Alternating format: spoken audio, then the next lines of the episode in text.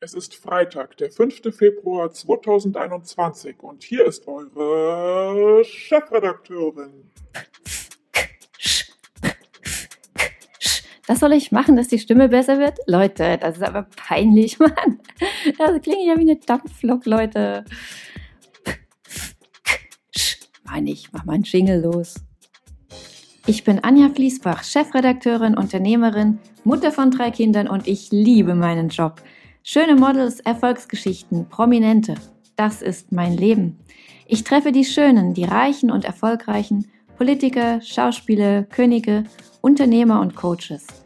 Alle Menschen sind interessant und jeder hat seine Geschichte und das hier ist meine. So ihr Lieben, da bin ich wieder. Schon die zweite Folge und ihr hört schon, ja, man sollte doch nie das lassen, was einmal gut funktioniert hat. Ha, in dem Sinne, ähm, irgendwann brauche ich den Champagner nicht mehr für den Podcast, aber heute machen wir das nochmal. Prost, ihr Lieben. Ich grüße euch und freue mich, dass ihr wieder da seid. Was haben wir heute für euch auf dem Programm? Wir beschäftigen uns mit dem Semper Opernball.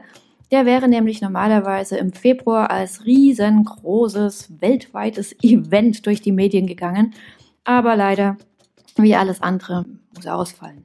Dazu haben wir mit Guido Maria Kretschmer ein wunderbares Interview. Der war nämlich der, ich glaube, drei Jahre der Moderator vom Semper Opernball und erinnert sich da sehr gerne zurück. Im zweiten Teil habe ich mit äh, Professor Hans-Joachim Frei gesprochen. Das ist der Gründer vom Opernball und auch der es bis heute als Ballchef wirklich richtig toll macht. Er ist im Moment in Sochi und äh, habe ich ihn angerufen und mal mit ihm so geschwatzt, wie es ihm geht. Das war sehr spannend. Er hatte nämlich auch Corona, wie so viele andere. Ähm, hat trotzdem die verrücktesten Pläne, so kennen wir ihn. Es gibt zwei neue Ballarten, wahrscheinlich noch dieses Jahr. Und auch sonst, also ihr kennt ihn ja vielleicht und wenn nicht, dann werdet ihr ihn kennenlernen. Es hat einfach wieder riesig Spaß gemacht, mit ihm zu reden. Und man ist immer, wenn man mit ihm gesprochen hat, so richtig motiviert. Ich bin ja der Meinung, man soll so viel wie möglich mit Leuten sich umgeben, die einem irgendwie gut tun, die einem so ein gutes Gefühl geben, die so positiv sind und einem so richtig Freude machen und eben die wirklich ignorieren oder möglichst meiden, die einen so runterziehen, weißt du? Kennt ihr das, wenn ihr früh gute Laune habt oder mittags oder wann auch immer und dann redet ihr mit einem, telefoniert mit dem oder ihr trefft den und du merkst schon in den ersten Sätzen, der zieht dich runter, ja?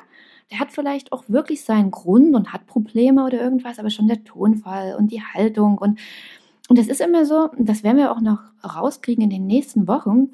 Ähm, aus dem Coaching kenne ich das. Ich bin ja selber ausgebildeter Coach. Und da hast du das echt, diese Energielevel, ne? Wenn du dein Energielevel ist oben, weil du bist positiv. Der andere hat das Energielevel unten und dann, ich zeige euch das jetzt gerade, meine eine Hand ist ausgestreckt oben, die andere unten. Ihr könnt es noch nicht sehen, aber ihr könnt es euch vorstellen. Und dann geht es wie so eine Waage und gleicht sich aus und dann, ja, hast du im schlimmsten Fall dann sogar, dass es noch weiter nach unten geht. Das heißt, du bist dann schlecht gelaunt und der hat deine positive Energie mitgenommen. Also mein Rat an euch, umgebt euch mit positiven Menschen, die euch irgendwie gut tun. Das merkt man ja. Ah, ist nicht so leicht, das weiß ich auch schon. So, so viel zu dem Thema. Jetzt trinke ich gleich noch einen Schluck da drauf. Vielen Dank auch noch für euer positives Feedback. Ich war echt gerührt, kann man fast sagen. So für den ersten Podcast. Ihr wart sehr milde. Es war ja schon gestern nicht unbedingt so professionell, aber das ist es auch nicht. Und vielleicht wird es das ja auch nie und vielleicht ist das ja auch gerade gut so. Aber vielen Dank dafür. Auch meine Co-Moderatorin Nadine, die ich ja von Instagram kenne, dort kennengelernt habe, hat sehr, sehr gutes Feedback bekommen. Freue ich mich. Und Sayana natürlich, die wir gestern im Podcast hatten, war ja auch super. Ihr könnt ja gerne nochmal zurückhören, falls ihr nicht dabei gewesen seid. Das würde mich auch sehr freuen. Und nun kommt, wie gesagt, das Interview mit Guido, ein wirklich herzlicher, ganz, ganz toller Mensch. Wir haben ihn getroffen und gefragt, was der Opernball für ihn war. Das war sehr aufregend auch für mich und das war was Neues und ein großes Glück und irgendwie auch eine Ehre. Ich meine, ich habe also, ich schaue es mir erstmal einmal ein Jahr an und guck mal, wie das ist. Das ist wirklich ein besonderer Abend und es ist eine große Anstrengung auch, das alles unter einen Hut zu bekommen, ja. diese ganzen Energien, die da sind. Aber es ist auch viel Vorbereitung, da muss ja auch passen. Das ist eine Live-Sendung, das darf man nicht vergessen. Eine Live-Sendung, es ist ein Ball, es hat einen draußen, es hat einen drin, es hat hochgerätige Künstler, es hat irgendwie ähm, Staatsgäste, so, also das ist schon nicht ohne. Und ähm, man hat eine Partnerin und dann dadurch ist man natürlich auch nochmal in so einer Doppelmoderationssituation. Und äh, es kann eben auch alles passieren. Das ist ja immer so. Wo war der Punkt, wo Sie sagten, oh Gott, davor habe ich ein bisschen Respekt oder die und die Person zu treffen? Vielleicht? Ach nee, also vor Menschen habe ich keinen. Also, vor, also Respekt habe ich vor allen, aber äh, ich habe jetzt keine Angst, jemanden zu treffen, da kann jeder kommen. Man darf wirklich jeder aufschlagen, herzlich willkommen. Das erste war, als wir rauskamen und mein Mikro ausgefallen ist, mein Headset lief viel aus, das war schade. Dann war man so ein bisschen raus und dachte, Gott, wo ist ein Mikro? Keins da. Das war für die Leute ein bisschen, für mich war es irritierender vermutlich als für die Zuschauer. Das war so ein bisschen schade. Das hatte viele Highlights. Da hatten wir ja dann den ähm, Laudator, den Herrn Oettinger, und der war dann bis zur letzten Minute nicht da. Also das heißt, wir wussten schon, da ist unser Preisträger und immer wieder ist Guido, Guido, bitte noch ein bisschen strecken und so, der ist noch nicht da, der ist noch nicht so. Das ist natürlich dann schon ein bisschen Anstrengung gewesen, wenn man nicht wusste, okay, kommt der, passt der, ja. weil wir ja auch wussten, wann er kommen sollte. Und dann hat es ja dann doch noch geklappt. Aber das sind so, das hat sich also, das sind so Momente, die man dann hat, aber das hat eben Live-Sendung natürlich. Ja. Haben Sie sich besonders vorbereitet? Aber es ist so, dass ich mich jetzt nicht vorbereite. Denke, gut, jetzt mache ich noch eine schnelle Diät oder sowas ein Vorteil wäre. Aber ich würde noch mal schnell einen Sprechkurs machen. Nee, auch das nicht. Eher so, dass ich ähm, das nehme, wie es kommt. Und das Schöne ist natürlich, dass ich das genießen kann. Ich habe natürlich auch Momente gehabt, die ich so genossen habe. Die Debütanten war für mich ein großes Ding. Diese Nervosität vorher mit den ganzen jungen Menschen, die da standen. Und, und da war ich so einer von ihnen, weil ich sagte, Mensch, ich bin da und so. Ich habe die gesehen, die gezittert haben. Und wenn die dann zum ersten Mal draußen waren, wie die Anspannung fiel, diese Freude von diesen tollen jungen Menschen, diese Energie, das ist wirklich was Besonderes, fand ich. Dann war ich, liebte ich Joyce Detonato. War für mich was ganz Großes mit ihr da und ich verehre die sehr. Dann mochte ich das mit Roland Kaiser, den mag ich eh so gerne. Und ich fand, es ist eine Hymne geworden für den Opernball, die das ganze Jahr nicht mehr aus dem Kopf bekommen habe. Das ist mein Partner singt schon morgens. Also das auf jeden Fall waren da schöne Momente dabei. Und ähm, ich habe auch die Kostümideen, fand ich wunderschön. Also es, es, gibt viele, viele Eindrücke. Und es waren, ich habe sehr nette Post bekommen, sehr viel Freundliches. Man ja. kriegt mir auch was Schreckliches. Aber, aber in der Regel würde ich sagen, viel, viel, viele nette Sachen. Und das war ganz. Gab es auch was schön. nicht so Nettes? Ja, ja. Ich habe auch schon ein paar Mal war ich erstaunt, wie manche Menschen, weil es ging ja gar nicht gegen mich direkt, sondern glaube ich gegen das, was hier passiert. Also da hatte man eben auch die Wucht von Dresden erlebt, was da los ist, dass man dachte, da ist der Feind irgendwie und, und auch die Veranstaltung, ähm, die nicht gut finden, weil die das dann so elitär finden und gar nicht verstehen, dass das, dass das eigentlich ein Ausdruck von dieser Stadt auch ist, dass ja. einfach diese Vielfalt ist und so. Das ist schon auch, also man, also da war ich schon erstaunt, das kannte ich nicht. Also das habe ja. ich, glaube ich, nie in der Form so bekommen, dass man auch so böse, also zwei, drei wirklich böse, beleidigende, wo ich dachte, oh, ist schon tough. Aber, ja. ähm, nee, aber sonst würde ich sagen, war das sehr positiv und äh, sehr, sehr freundlich. Und, ähm, aber es ist auf jeden Fall auch eine, ähm, eine Nummer, das auch zu machen. Das ist schon nicht ohne. Ich moderiere viele Dinge im Jahr und viele Galas und es ist schon eine von denen, wo man danach denkt, oh, ich hatte einen Bus angefahren. Also ich brauchte so einen Tag, wo ich dachte, oh, ich war ganz schön angeschlagen. Fühlen Sie sich wohl in Dresden? Ich kenne Dresden gut. Wir hatten ein bisschen Verwandtschaft in Dresden auch, die leider schon sehr früh verstorben ist, weil ich war in der Wendezeit in Dresden. Ich kenne das Haus sehr gut, ich kenne die Oper gut, ich bin äh, großer Fan, ich auch von natürlich vom grünen Gewölbe. Ich ja. bin begeistert mich oft inspirieren lassen. Hatte auch das Glück, dass ja. ich diesen Vorteil hatte vor Öffnungszeiten mit der Leiterin des Hauses, so hat mich durchgeführt. Ich konnte mir speziell Sachen angucken. Ich habe ja viele Sendungen auch, äh, wo, wo wir in Dresden sind, auch mit Shopping Queen und ich kann so schön über Dresden erzählen, weil während der Proben, also waren die Proben sind sehr eng getaktet und so und ich, vielleicht ein ganz gutes Beispiel, dass ich hatte mittags einmal, glaube ich, eine Dreiviertelstunde frei und dachte ich, esse ich oder gehe ich ins grüne Gewölbe und dachte ich, nein, ich gehe ins grüne Gewölbe ja. und da habe ich einen, und das war für mich wie Erholung. Ja, soweit unser Guido. Das Interview geht noch viel länger und ich freue mich, dass ich euch das in den nächsten Tagen in voller Länge hier in diesem Podcast präsentieren werde. Er spricht noch wirklich so tolle Sachen, was er vom Leben gelernt hat, was für ihn Freiheit ist, Einsamkeit bedeutet, wo er gern Urlaub macht. Er spricht über die Ostsee, über seine Hunde, über München, über seine Showrooms. Also es wird wirklich noch sehr, sehr spannend und emotional und das spiele ich euch in den nächsten Tagen hier noch vor. So, Februar, wie gesagt, wäre der Monat des Semper Opernballs in Dresden.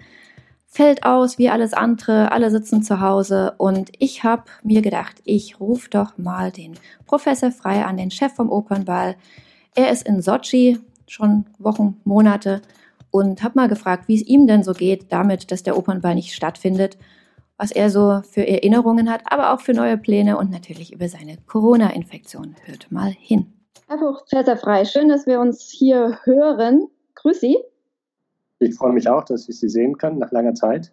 Ja, ist schön. Wie sieht es denn aus mit dem Semper Opernball? Der wäre ja jetzt im Februar. Wann haben Sie denn erfahren, dass er abgesagt wird? Ja gut, im Augenblick leider kann man gar nichts machen. Keiner kann irgendeine Veranstaltung machen. Nichts läuft, das ist traurig, das wissen wir, dass es ist. Das ist auch für die Kultur eine Katastrophe, aber natürlich auch aus verantwortungsbewussten Gründen müssen wir das alle so akzeptieren und akzeptieren das komplett. Und dieses Jahr war es eigentlich schon sehr, sehr lange absehbar und zwar klar ab Ende Oktober, dass es einen Ball in der bewussten Form, ein Ball, wo zweieinhalbtausend Menschen echt gedrängt äh, auf der Tanzfläche stehen, so nicht stattfinden kann. Und dann war es klar, dass wir dieses Jahr leider keinen Opernball haben werden. Also waren auch noch gar keine Vorbereitungen, ähm, Gäste eingeladen, Stars gebucht. Corona hat ja begonnen eigentlich schon äh, drei Wochen nach dem Ball. Wir hatten 7. Februar den Ball letzten Jahres. 16. März war schon der Lockdown und normalerweise fangen wir dann überhaupt erst an. Wir geben uns vier, sechs Wochen Zeit, auch ein bisschen Abstand zu kriegen mit den Planungen und dann war schon Lockdown. Dann waren wir eigentlich nur mit der Krisenbewältigung beschäftigt. Kann, wird es einen Ball geben? Was kann man machen und was können wir überhaupt tun? Und nun steht ja im Raum, dass es dann im Sommer eine Gala geben soll. Ist das noch geplant? Ja, planen wir. Wir halten uns da ein bisschen auch zurück, weil man die ganze Entwicklung abwarten muss. Mit der Semperoper führt unser Team mit Georg Leicht und Sechse Steiner ganz intensive Gespräche. Wir haben den Termin 26. Juni. Wir wollen dort eine Gala machen, auch insbesondere für Fernsehen. Äh, wie viele Gäste überhaupt zugelassen sind, wissen wir nicht. Ob wir dann das auch mit draußen verbinden, vielleicht verstärkt den Fokus auf draußen, haben wir die Idee. Aber ich denke, endgültig veröffentlichen mit allen Details, was da passiert, können wir auch frühestens erst, wenn der ganze Lockdown vorbei ist. Das heißt, es ist keine Tanzfläche da, es ist mit der Staatskapelle und vielen Gästen, die auf der Bühne stehen und dann ein tolles Benefizgala sozusagen präsentieren. Aber wir wollen erst reden, wenn es wirklich alles aktuell ist. Äh, ein Opernball in der Form, wie wir es gewöhnt sind. Bei Gott hoffen wir, dass es nächstes Jahr am 26. Januar 2022 möglich sein wird.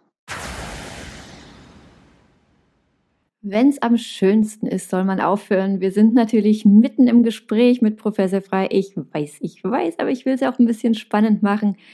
Morgen, ihr Lieben, geht es weiter. Morgen könnt ihr hören, was Herr Professor Frei noch zu sagen hat. Es bleibt spannend. Es ist wirklich ein toller Typ, ich sag's euch. Außerdem haben wir morgen noch im Podcast Olaf Schubert. Ihr kennt ihn aus der Heute Show und der Mann im Polunder ist immer wieder für eine Überraschung gut. Ich freue mich schon. Ansonsten wünsche ich euch einen wunderschönen Abend, einen wunderschönen Tag, einen wunderschönen Morgen und überhaupt ein schönes Leben. Bleibt gesund, ihr Lieben. Vielen Dank fürs Zuhören. Und wenn es euch gefallen hat, schreibt eine Bewertung oder abonniert den Podcast. Eure Chefredakteurin. Ciao, ciao.